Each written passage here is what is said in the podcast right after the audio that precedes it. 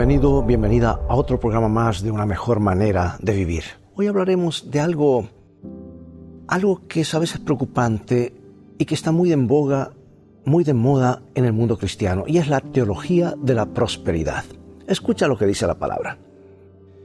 Entonces me llenaré de alegría a causa del Señor mi Salvador. Le alabaré aunque no florezcan las higueras, ni den fruto los viñedos y los olivares, aunque los campos no den su cosecha aunque se acaben los rebaños de ovejas y no haya reses en los establos. ¿Sabes que hay un gran número de predicadores populares hoy que están ofreciendo marcas de religión que son rápidamente aceptadas? Están afirmando osadamente que el plan de Dios para sus hijos es que ellos sean ricos. No solo cómodos, sino directamente ricos. Aquellos que no son ricos sugieren no deben estar siguiendo seriamente la fórmula. La prosperidad para ellos no es solo la señal de favor de Dios, llega a ser la razón suficiente para servirlo. Y aunque esta clase de materialismo descarado, digo yo, parece grosero en, en su forma más exagerada, tenemos que admitir que en muchas ocasiones lo encontramos en dosis menores. Una granizada malogra nuestra cosecha y decimos, Señor, ¿por qué a mí? ¿Qué hice para merecer esto? Un ser amado muere inesperadamente y protestamos, pero Señor, era un buen hombre, una buena mujer.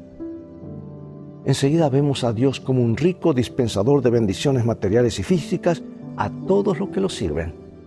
Y cuando le servimos y no somos bendecidos, nos sentimos defraudados. Bueno, Habacuc, lo que leímos hace un momento, protesta directamente a Dios quejándose de que Israel o había sido tan malo como para merecer la invasión de los caldeos que Dios había predicho.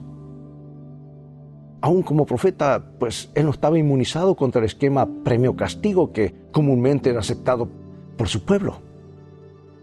Para él algo andaba mal con el plan de Dios de bendecir a la nación. Por eso se quejó. Y la respuesta que le dio el Señor fue inesperada. Él no dijo que una persona justa vive por las bendiciones o para ellas, sino que el justo, por su fe, vivirá. La persona verdaderamente justa es la que se aferra a Dios, no a las bendiciones que Él pueda concederle.